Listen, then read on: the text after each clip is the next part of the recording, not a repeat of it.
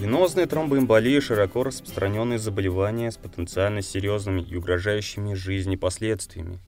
В ряде обзоров группы Кокрейн по сосудам рассматривается доказательство эффективности вмешательств в целях профилактики или лечения этого заболевания.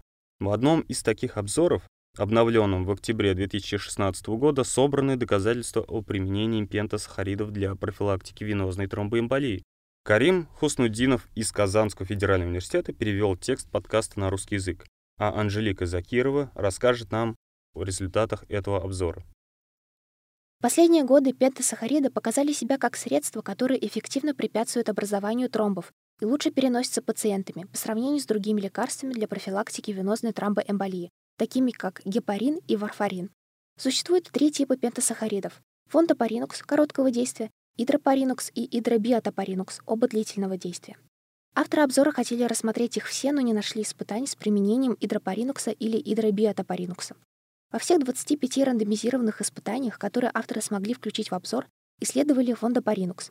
Общее число участников этих испытаний составило 21 тысяча человек. Большинство пациентов-участников перенесли ортопедические операции, но в некоторые испытания также были включены пациенты, перенесшие абдоминальные, тракальные, бариатрические операции и коронарное шунтирование. Пациентов, госпитализированных с острыми заболеваниями, пациентов, которым требовалась жесткая или полужесткая иммобилизация, а также пациентов с тромбозом поверхностных вен.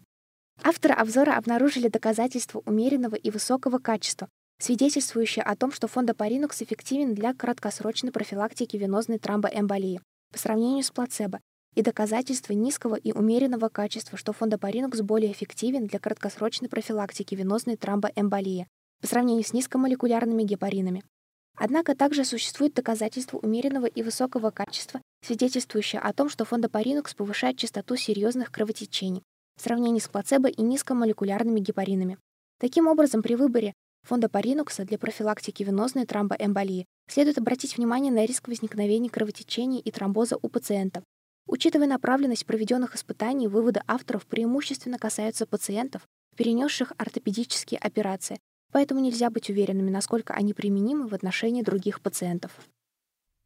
Если вы хотите прочитать полный текст обзора и узнать больше о 25 включенных в него испытаниях, вы можете найти его на сайте Кокрейновской библиотеки, просто введя в строке поиска слово пентасахариды.